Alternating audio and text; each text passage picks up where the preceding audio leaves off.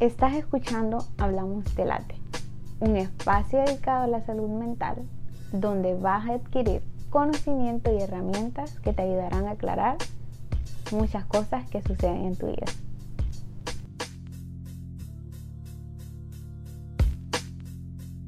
Hey, hola a todos y a todas. Bienvenidos una vez más a Hablamos de Late. Comienza julio y volvemos a arrancar con el podcast. Quiero decirles que realmente estoy muy emocionada por estar aquí otra vez, por venirles a hablar acerca de la salud mental, de poderles hacer conciencia de lo importante que es y de que puedan aprender herramientas necesarias que puedan poner en práctica en su vida. Porque yo entiendo que no todos tienen el acceso de poder ir al psicólogo, que eh, también existen miedos que hay detrás del poder ir, que existen mitos o que no tienen como que la orientación necesaria como para decir, motivarse y tomar la decisión de poder ir al psicólogo. Entonces, eh, para eso estoy yo aquí, para poderte enseñar algunas cosas, para que puedas poner algunas cosas en práctica en tu vida, para que tu pensamiento se abra a muchas nuevas cosas y pues que aprendamos juntos en este viaje. Y creo que no hay mejor mes para comenzar que julio. Yo siempre digo julio es mi mes. Eh, me encanta, es de mis meses favoritos del año. Eh, es el mes de mi cumpleaños, es el cumpleaños de mis mejores amigas. Y un mes que me trae muchas cosas buenas. Siento que es la oportunidad para compartir y reunirme con personas que no he visto. Y que más que ponerle, por ejemplo, a este mes, sumarle el hecho de hacer algo que me apasiona, que es esto, que es estar aquí hablando y poderte contar cosas acerca de la salud mental. Definitivamente esto es algo que me gusta y lo hago con mucho entusiasmo, el poderte brindar la información. Si es primera vez que estás escuchando el podcast, bienvenido, bienvenida. Em, si decidís quedarte aquí, gracias por emprender este viaje conmigo. Espero serte de mucha ayuda.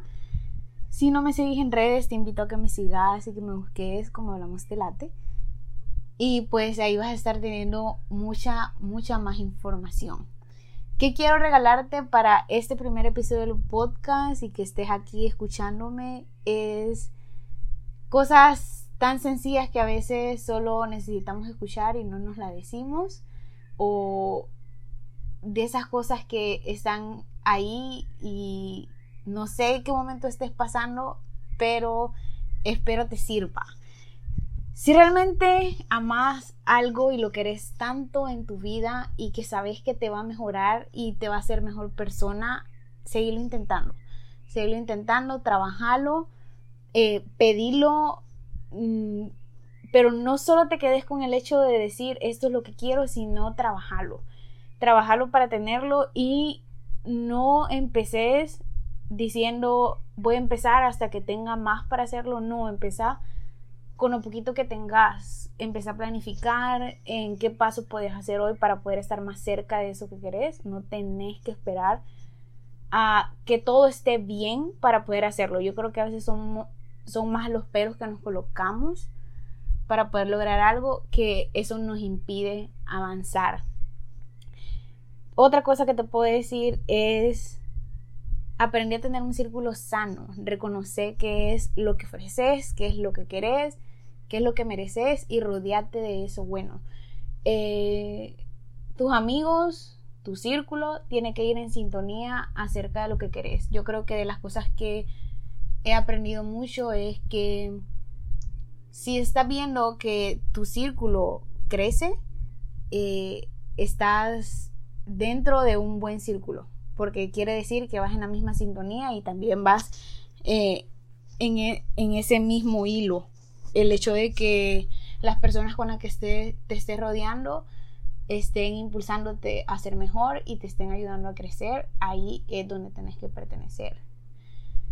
Número tres, otra cosa que te podría decir es sanar y reparar antes de comprometerte a tener algo en tu vida, porque si no, únicamente estás tratando de llenar un vacío para no sentir esa angustia y esa soledad que de repente puedes sentir por ratos. O sea, no llenes ese vacío que tenés sin haber reparado. ¿Querés que alguien te dé lo mejor? Ofrecete lo mejor vos primero.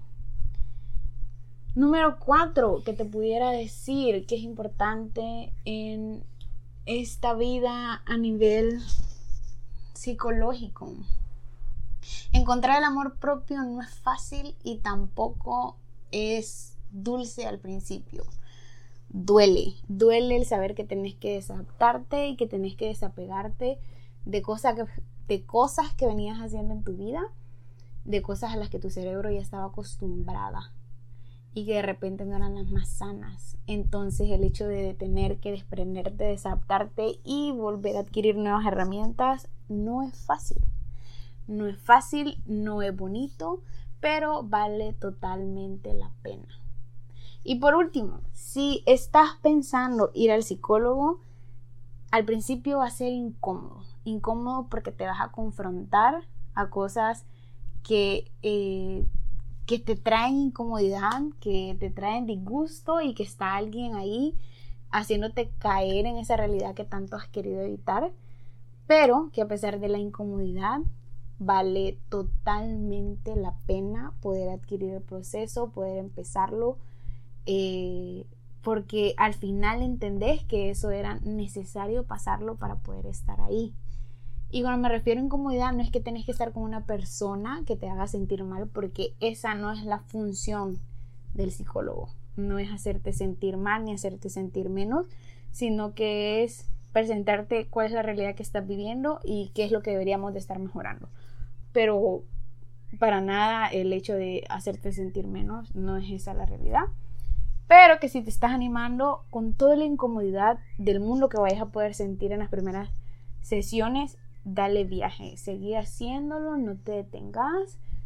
Después de la incomodidad viene la mejor parte, que es cuando caes como en esa realidad de que esto lo estoy haciendo por mí, esto es lo que necesitaba hacer, esto me está abriendo los ojos y esto me está dando otra perspectiva de lo que yo pensaba que estaba viviendo.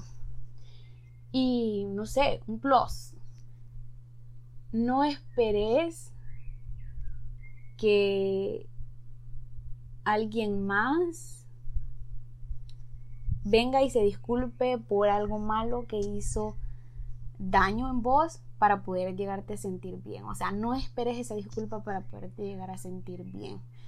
Hay personas que debido a su crianza, debido a cosas que vivieron, pues solo hacen cosas sin pensarlo y nosotros no vamos a cambiar a nadie. Definitivamente creo que eso es algo que tenés que aprender. No vamos a cambiar a nadie en esta vida, las personas cambian.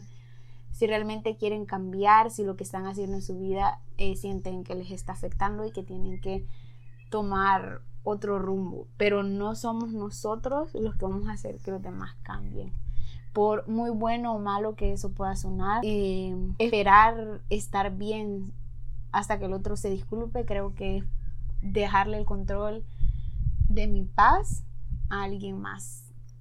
Entonces, eso creo que es lo que te puedo decir. Bienvenido Julio, bienvenido Hablamos Telate. Espero que sigas aquí conmigo en este viaje y nos escuchamos en el próximo episodio.